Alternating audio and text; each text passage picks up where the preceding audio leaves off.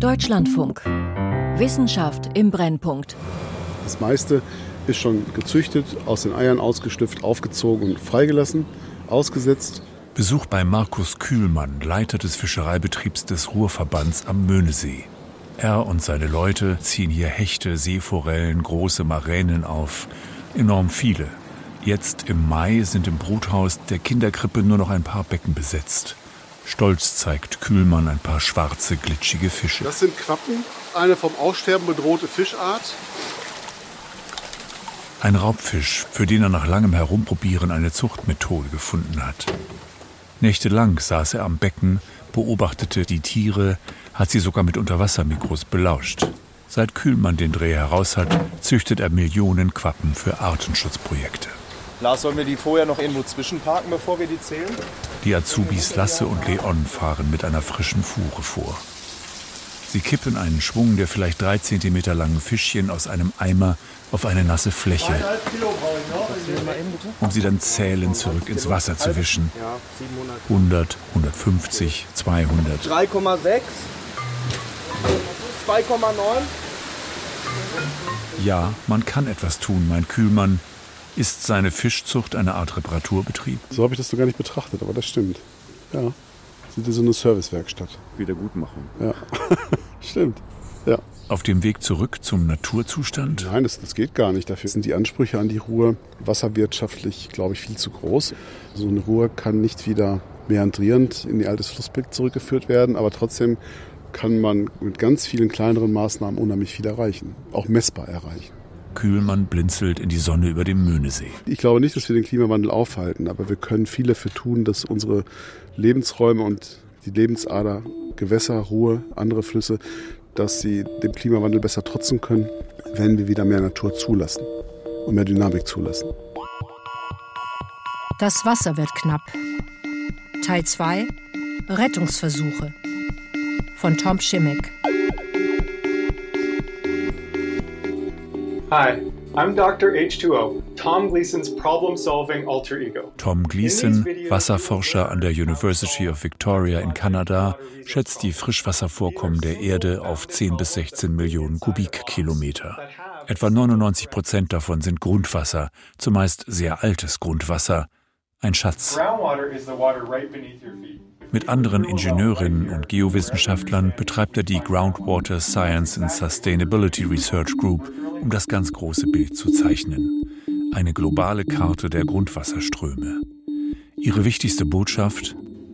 Obwohl sie üblicherweise als getrennte Ressourcen reguliert und verwaltet werden, sind Oberflächenwasser und Grundwasser von Natur aus miteinander verbunden und durchdringen sich in Flussbetten, Überschwemmungsgebieten, Feuchtgebieten und Quellen. Alles ist ein System, muss als solches betrachtet und behandelt werden. Der Mensch setzt dieses System unter gewaltigen Druck. Ich gucke mir gerade den Grundwasserfußabdruck an. Möchten Sie auch mal gucken? Martina Flörke, Professorin für Ingenieurhydrologie an der Ruhr-Universität Bochum, blickt auf eine bunte Grafik. Das sind die großen Grundwasserleiter dieser Welt und die sind alle übernutzt, also deutlich übernutzt. Heißt fallende Grundwasserspiegel und das schon über ja, Jahrzehnte hinweg. Dort haben wir nicht genügend Grundwasserneubildung, um das wieder aufzufrischen. Und das sehen wir auch in Deutschland. Grundwasserleiter mit fallenden Grundwasserspiegeln. Veränderung des Klimas, weniger Niederschlag, mehr Verdunstung werden dazu führen, dass sich weniger Grundwasser bildet. Die Aquifere, so nennen die Experten die Grundwasserleiter, stehen unter Stress. Das sieht nicht gut aus. Aus dem Weltwasserentwicklungsbericht der Vereinten Nationen 2022. Die Entnahme von Süßwasser aus Flüssen, Seen, Grundwasserleitern und vom Menschen angelegten Reservoirs hat im letzten Jahrhundert stark zugenommen und steigt in den meisten Weltregionen weiter an. Vor allem die Landwirtschaft bedient sich vielerorts exzessiv an den Grundwasservorräten. Wenn sich nicht mehr genug neues Grundwasser aus versickernden Niederschlägen und Oberflächengewässern nachbilden kann, sinkt der Grundwasserspiegel. Mögliche Folgen Brunnen fallen trocken, Flüsse führen weniger Wasser, Grundwasserregionen versalzen. Großstädte wie Jakarta, Manila, Ho Chi Minh City oder Bangkok pumpen, um ihren wachsenden Durst zu stillen, solche Mengen Grundwasser aus dem Boden, dass sie großflächig absacken. Der globale Raubbau am Grundwasser wird auf 100 bis 200 Kubikkilometer pro Jahr geschätzt. Zum Vergleich, der gesamte Wasserverbrauch Deutschlands, Industrie und Landwirtschaft inklusive, beläuft sich auf etwa 20 Kubikkilometer pro Jahr. Eine berüchtigte Krisenregion ist das Central Valley in Kalifornien. Weiterhin, trotz Starkregens im Winter 2022-23, der durstigste Bundesstaat der USA. Im San Joaquin Valley pumpen Farmer seit Jahrzehnten Grundwasser ab. Wasserunternehmen kämpfen mit aller Härte um das beste Geschäft. Der Grundwasserspiegel ist hier 30 bis 90 Meter, an einigen Stellen über 200 Meter gesunken. Tausende Brunnen sind trockengefallen. Nach Berechnungen des Hydrologen Akash Ahmed hat Kalifornien im letzten Vierteljahrhundert etwa 150 Kubikkilometer Grundwasser eingebüßt. 150 Billionen Liter. Seit 2014 gilt dort ein neues Grundwassergesetz, doch die Fristen sind großzügig, die Pumpen laufen weiter. Das trifft vor allem die Armen, die keine Tiefbrunnen bohren können und sich Trinkwasser in Plastikflaschen kaufen müssen. Wer Wasser hat, hat Macht.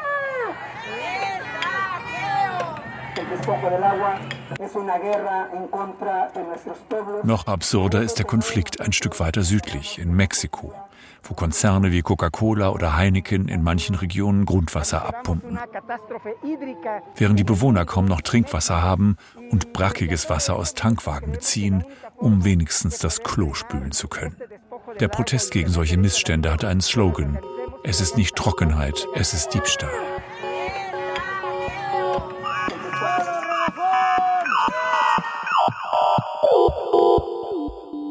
Wasser ist einfach ein extrem politisches Gut. Beobachtet Annabelle Udray, Politikwissenschaftlerin am IDOS, dem German Institute of Development and Sustainability. Je knapper es wird, desto politischer ist es. Mit Wasser bedienen wir Seilschaften, bedienen wir Netzwerke. Die gibt es in allen Ländern.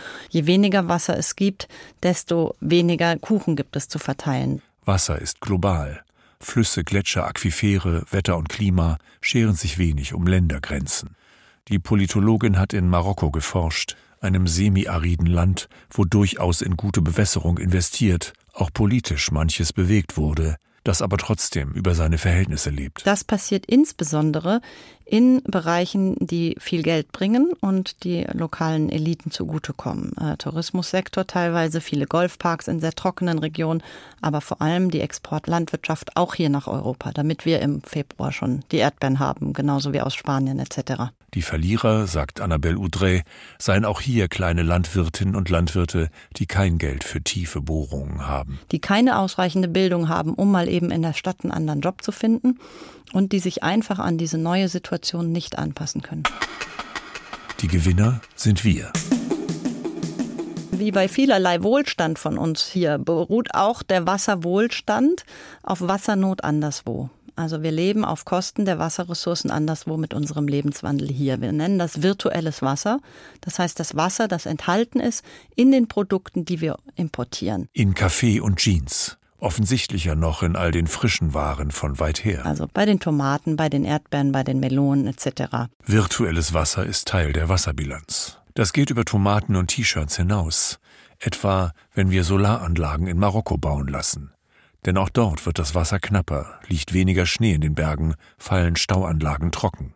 Was bekommt Priorität? Wenn ich viel Elektrizität in einer Region produziere, wo per se Wasser knapp ist, dann ist letztendlich diese Entscheidung zu treffen, verwende ich diese knappe Bevorratung an Wasser, um Energie zu produzieren oder verwende ich die, um die Menschen mit Trinkwasser zu versorgen oder um die Landwirtschaft mit Bewässerungswasser zu versorgen.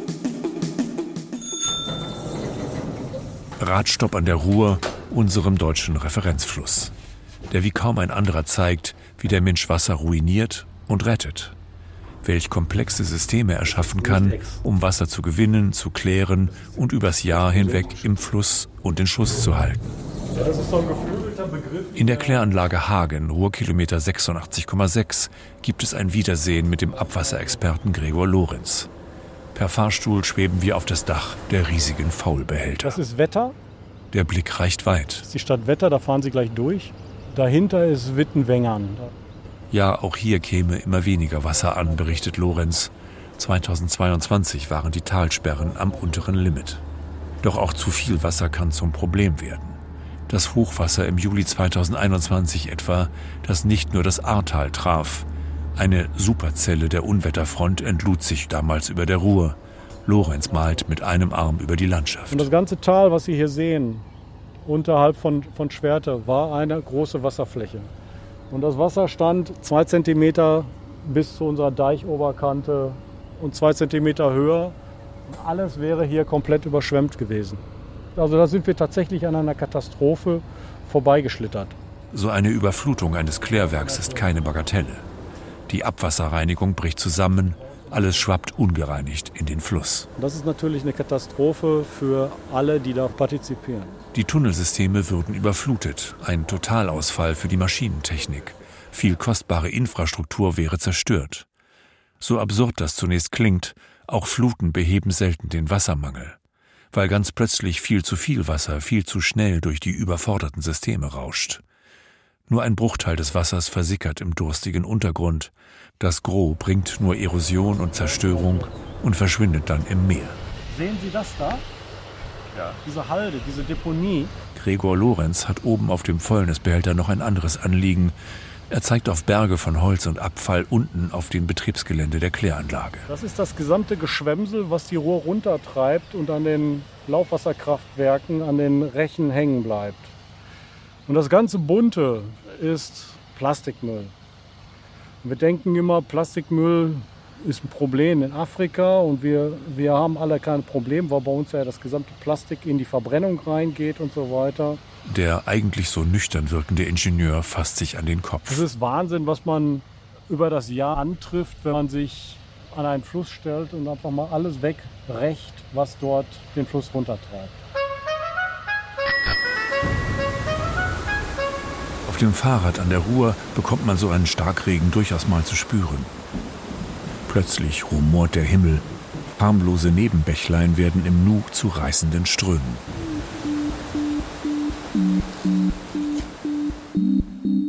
Verschmutzung ist ein weiterer Schlüsselfaktor, der Wasser knapp macht. Nach den neuesten Zahlen aus dem Jahr 2020 hatten 26 Prozent der Weltbevölkerung, zwei Milliarden Menschen, keinen Zugang zu sicherem Trinkwasser. Das Problem ist halt, wie wir Wasserqualität definieren.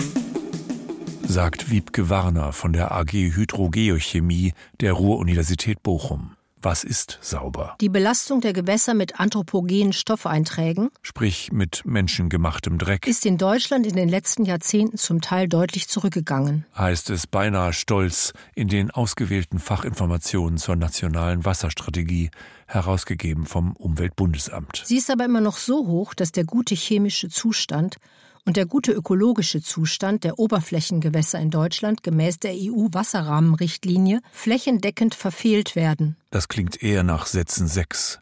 Grund für die, Zitat, flächendeckenden Zielverfehlungen sind längst allgegenwärtige Verunreinigungen mit Quecksilber, bromierten Dephenilether, Heptachlor, Perfluoroktansäure, polyzyklischen aromatischen Kohlenwasserstoffen und Tributylzinn. Weiter unten im Grundwasser verhagelt die Überdüngung der Böden mit Mineraldünger und Gülle die Bilanz. In Deutschland verfehlen 35 Prozent der Grundwasserkörper den guten chemischen Zustand, vor allem wegen zu hoher Nitratkonzentrationen, die überwiegend aus der Landwirtschaft stammen. Ein Dauerproblem, das politisch kaum lösbar scheint. Die Wissenschaft soll ja eigentlich die Fakten liefern für die Politik.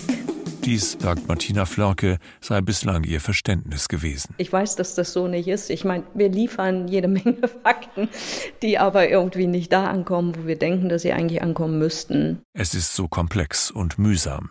Es kann Jahrzehnte dauern, bis eine endlich getroffene Maßnahme wirkt. 20 Jahre geht man davon aus, wäre der Horizont, bis sich was verändert, wenn wir jetzt die Stellschraube drehen, dass es im Grundwasser ankommt. Ich arbeite viel mit organischen Spurenstoffen. Das sind dann Rückstände von Pharmazeutika oder so. Und die werden dann aber in europäischen Rahmenrichtlinien nicht mit betrachtet hinsichtlich der Wasserqualität. Und sind doch weltweit Thema. Röntgen, Kontrastmittel, Hormone, aggressive Haushaltschemie, Mikroplastik. Und Arzneimittel, vor allem Schmerzmittel, die auf der Haut aufgetragen werden. 2017 zeigte sich bei der Untersuchung der Abwässer in vier Regionen von NRW, dass von 151 analysierten Spurenstoffen 51 Stoffe über Kläranlagen in Gewässer gelangen. Den Auswertungen zufolge entfallen mehr als 81 Prozent der sogenannten relativen Schädlichkeit auf nur drei Stoffe bzw. Stoffgruppen. Zwei Schmerzmittel, Diclofenac und Ibuprofen. Und Perfluoroktansulfansäure, kurz PFOS die zur Stoffgruppe der per- und polyfluorierten Alkylverbindung gehört, kurz PFAS, die schon als Jahrhundertgift Schlagzeilen machten. PFAS sind wasser- und fettabweisend, stabil, langlebig und in der Industrie daher beliebt und verbreitet. Für Antihaftgeschirr, die Imprägnierung von Textilien, Teppichen oder Papier, für Lacke, Filme, Löschschaum und vieles mehr. Das Problem? Erstens. Viele PFAS sind toxisch und reichern sich über die Nahrungskette an. Zweitens. PFAS sind, einmal in die Umwelt ausgebracht, nur sehr schwer entfernbar. Drittens. Einige PFAS sind hochmobil und erreichen schnell das Grundwasser. An der Ruhr und ihrem Nebenfluss Möhne hatten die PFAS 2006 ihre Deutschlandpremiere aus einer Mitteilung des Landesamtes für Natur, Umwelt und Verbraucherschutz Nordrhein-Westfalen. Die Stoffe waren im Hochsauerland aufgrund krimineller Abfallverbringungen als Biodünger getarnt, über landwirtschaftliche Nutzflächen in die Schutzgüter, Boden, Grundwasser, Oberflächengewässer und nicht zuletzt auch in das Trinkwasser gelangt. Bis heute soll man im Möhnesee gefangenen Fisch nur einmal pro Jahr essen, Fisch aus der unteren Ruhr nur fünfmal pro Jahr. Also jetzt an dem Standort, den wir jetzt haben, und wir schauen ins Unterwasser. Da sieht man, wie die Strömungen aus der Treidelgasse und der Bootsgasse zusammenlaufen und dann parallel zu der Strömung der eigentlichen Ruhr wieder zurückgeführt werden. Eine Idylle. An der Fischtreppe Hattingen, Ruhrkilometer 57,2, steht Stefan Jäger, Geschäftsführer der Ruhr Fischereigenossenschaft. Und die aufwandernden Fische folgen von ihrem Instinkt gesteuert der stärkeren Strömung. Vom Campingplatz Ruhrbrücke aus hat man einen guten Blick auf diese Anlage, in der sich die Fische zwischen Steinreihen flussaufwärts bewegen können. Dem Fisch in der Ruhe geht es im Grunde gut, dem einzelnen Fisch. Die Wasserqualität ist gut. Weiter flussabwärts am mächtigen Stauwehr des Essener Baldener Sees, Ruhrkilometer 29,3, hat man den Fischen sogar einen richtigen Fahrstuhl gebaut. Das ist eine Fischaufstiegsanlage. Weil hier, wie Wasserbauprofessor André Niemann erklärt, an die neun Meter zu überwinden sind. Dann schwimmen sie ein in einen Käfig. Und wenn sie dann drin sind, werden sie detektiert und dann nach einem Zyklus auch verfahren. Es gibt zwei Körbe, die laufen im Gegenstromprinzip. Und wenn sie oben angekommen sind, geht das Schott auf und ja, die Fische können ins Oberwasser schwimmen. Oben am Ausgang gibt es eine komplexe Zählmaschine, Biologen können die Fahrstuhlpassagiere auf Video bestaunen. Also hier sitzen die ganzen Forscher dann immer und zählen quasi die ganzen Fische. Das Hattinger Wehr ist dagegen nur ein Treppchen mit gerade einmal 1,50 Meter Höhenunterschied. Alles hat sich hier verändert, ja, komplett. Diese Landschaft hat der Mensch geformt. Er verlegte sogar die Ruhr. Zum ersten Durchstich hatten sich viele Prominente und Bürger der umliegenden Orte eingefunden, um dem seltenen, aber sensationellen Schauspiel beizuwohnen um Platz zu schaffen für das Stahlwerk Henrichshütte, schräg gegenüber, heute ein Museum.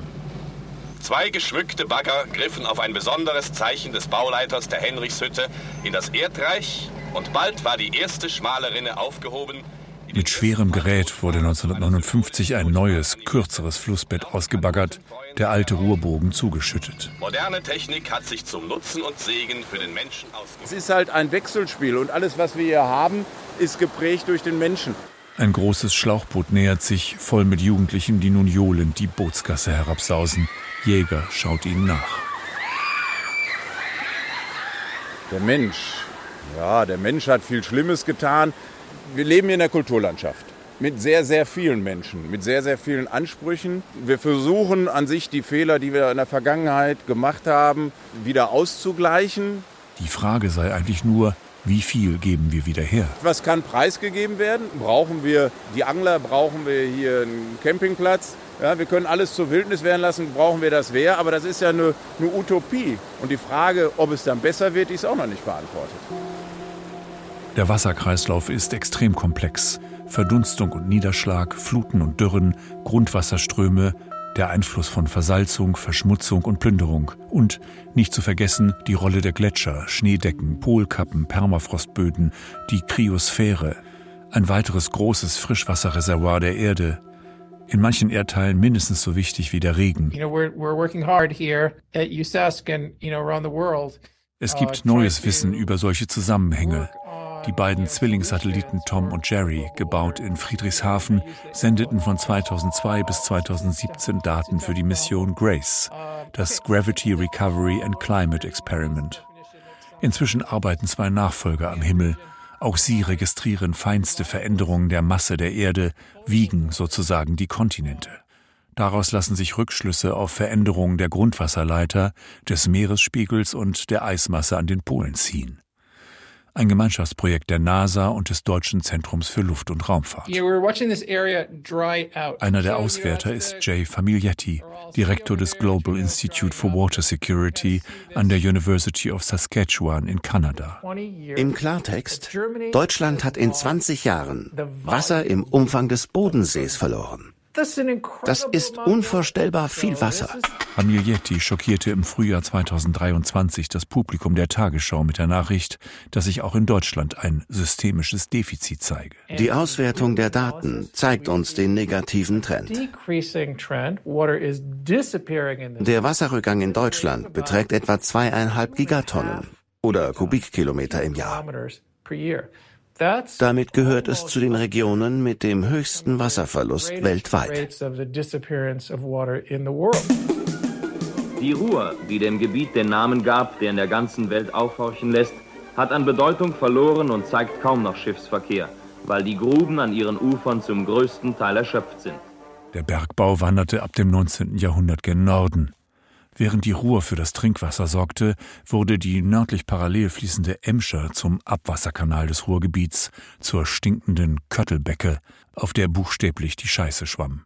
Fest einbetoniert rauschte die Emscher von Dortmund bis zum Rhein, eine schnurgerade Kloake für fast drei Millionen Menschen. Ablässig rinnt es aus tausend Rohren, der Fluss verwahrlost. Die Reste von Küche und Tisch ergießen sich in das missbrauchte Wasser. Was Sie nicht schaffen, das vollendet die Industrie. Seit 1992 aber läuft das Generationenprojekt Emscher Umbau, die Rückverwandlung der Köttelbecke in einen echten Fluss mit Fischen, Auen, Seitenarmen, Schotterbänken. Dafür müssen 85 Wasserkilometer renaturiert werden, plus 240 Kilometer Nebenflüsse. Im November 2022 bekam die Emscher eine nagelneue Mündung in den Rhein, hübsch geschwungen und naturnah. Ein gigantisches Reparaturprojekt. Warte mal eben. Das ist der Pumpwerksauslauf. Das heißt, das Wasser fördern wir ja hier rund 20 Meter hoch. Und das kommt hier, gelangt hier ins Auslaufbauwerk, läuft dann in die Rinne zur Kläranlage. Und hier ist ja also das Pumpwerk Bottrop 2. Ausflug zum Pumpwerk Bottrop. Betriebsleiter Sebastian Daschkowski und Betriebsingenieur Carsten Maibohm führen auf langen Treppen in die Tiefe. Die gewaltige Betonhalle reicht 32 Meter in den Untergrund.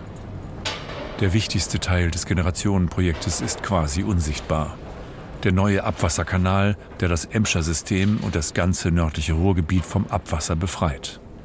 51 Kilometer Tunnel parallel zum Fluss, dazu hunderte Kilometer unterirdischer Kanäle, vier Großkläranlagen und drei gewaltige Pumpwerke, die das Abwasser immer wieder anheben.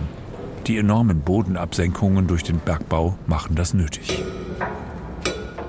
Wir pumpen im Prinzip dreimal. Einmal, also einmal zwischen, wenn man so will, in Gelsenkirchen. Dann pumpen wir hier zur Kläranlage Bottrop schicken die Kläranlage Bottrop eben mit 7,5 Kubikmeter pro Sekunde ungefähr. Und alles, was ich sag mal hier vorbeifließt, fließt nach Oberhausen und da geht es dann zum, in die Kläranlage Dienstlaken. Also alles Wasser, was in den Kanal gelangt, wird jetzt auch geklärt. Jetzt geht hier auch gerade einer an. Die Pumpen wissen, wann sie wie viel zu pumpen haben. So, wir sind jetzt im Maschinenraum 2. Äh, zurzeit haben wir ungefähr einen Zufluss von 3000 Litern pro Sekunde. Drei Maschinen laufen gerade. Extra fürs Radio werden sie kurz abgeschaltet. Kannst du mal bitte die Maschine 4 auch vor Ort schalten? Ja, die drei hauptsächlich. Aber kannst auch alle. Danke, tschüss. Das Ventil schließt nicht richtig.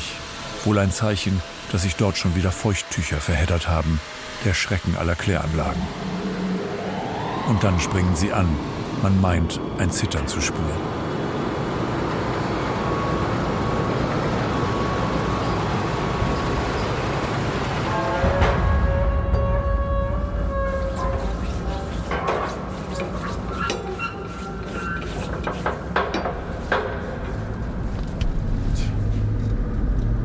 Dem Rückweg zum Büro kommen wir am Ableitgraben der Bäue vorbei, ein Nebenfluss.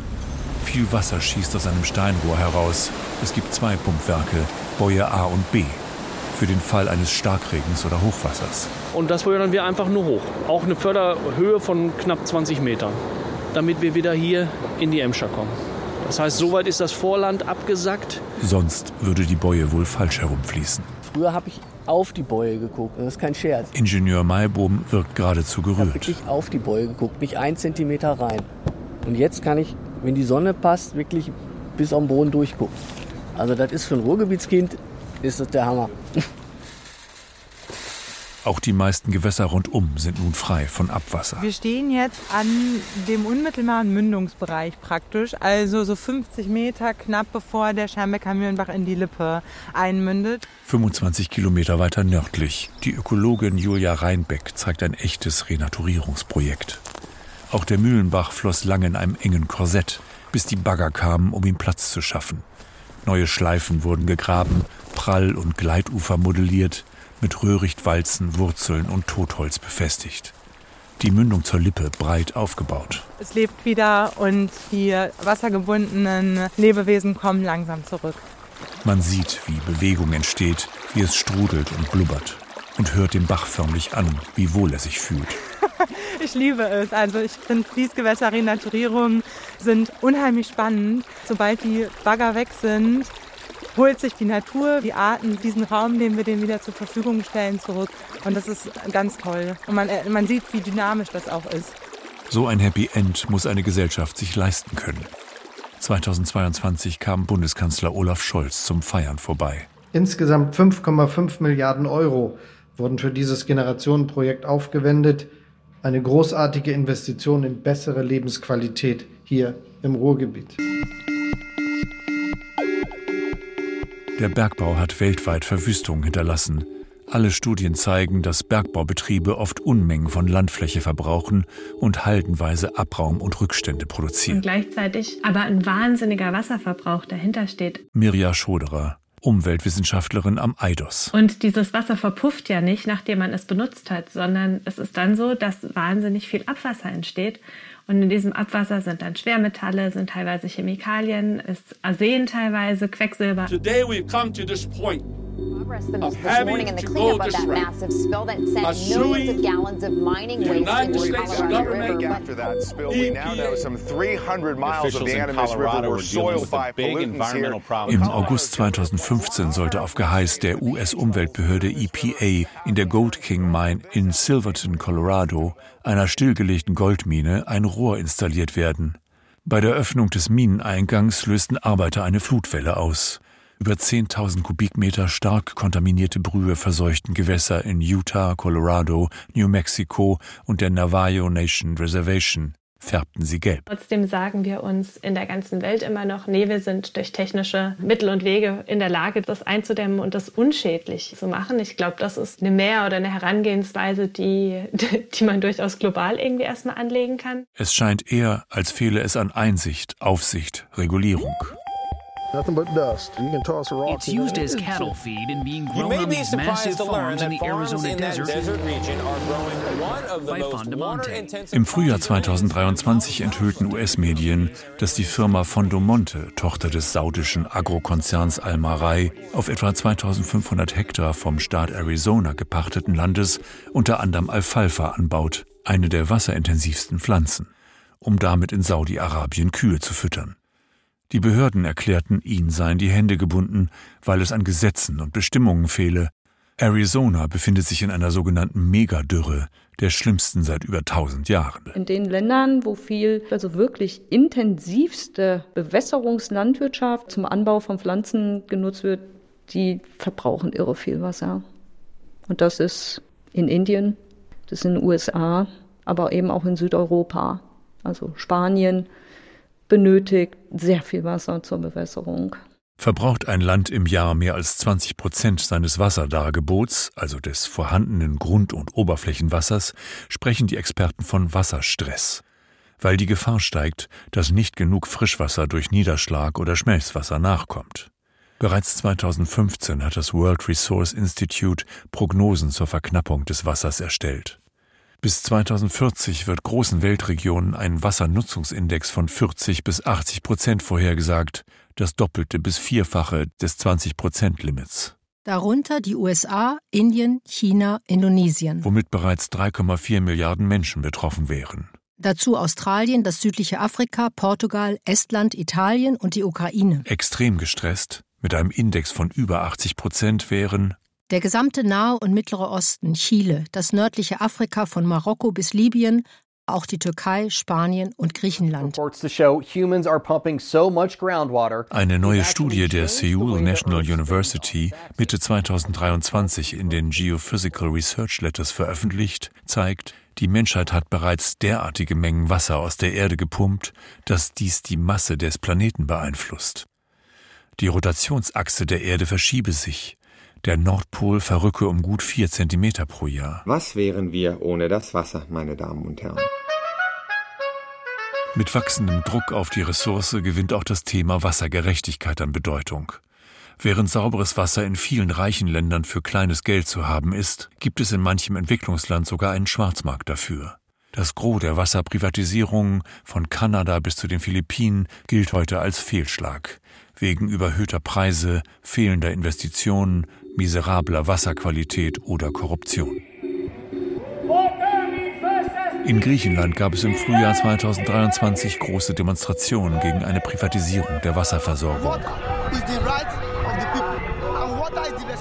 Viele US-amerikanische Städte, aber auch Buenos Aires, Berlin, Johannesburg, Accra, La Paz, Maputo oder Kuala Lumpur haben die Wasserversorgung rekommunalisiert, also wieder in öffentliche Hände gegeben. Selbst in Frankreich, Heimat der Weltwasserkonzerne Veolia und Suez, beide stammen aus dem 19. Jahrhundert, beschlossen etliche Städte, die Privatisierung ihres Wassers zu stoppen. Nous sommes Suez. Chez Veolia, c'est notre vocation. Paris schon im Jahr 2010, gefolgt von Rennes, Nice, Lyon, Bordeaux, Grenoble und anderen. Des milliers de manifestants ont affronté des milliers de policiers à Sainte-Soline autour d'un sujet de tension. Aktuell gibt es im Westen Frankreichs militante Konflikte um sogenannte Megabassinen. Das sind mehrere Hektar große Wasserdepots für die Agrarindustrie, zum Teil mit Staatsmitteln finanziert. Umweltverbände haben einige dieser Reservoirs von Gerichten für illegal erklären lassen. Kleinbauern und Experten argumentieren, dass solche Mammutbecken landwirtschaftliche Flächen zerstören, Feuchtgebiete austrocknen, Flussströme verringern und Grundwasser vernichten werden. Jet de pierre et cocktail Molotov, gaz lacrymogène et tir Im März 2023 demonstrierten Tausende gegen ein Reservoir in Saint-Soline. Die Demonstration wurde verboten. Ein großes Polizeiaufgebot marschierte auf, Molotow-Cocktails flogen, Tränengas waberte über das Land.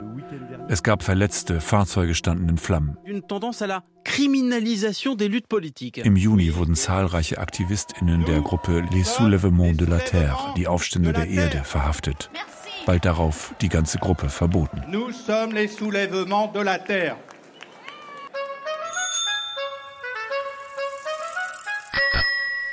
Na, also äh, erstmal ist es so, ich muss hier auch jedem Besucher, jeder Besucherin, jedem Kind muss ich vermitteln, da draußen, das ist kaputt, aber natürlich geht das, wir können was machen.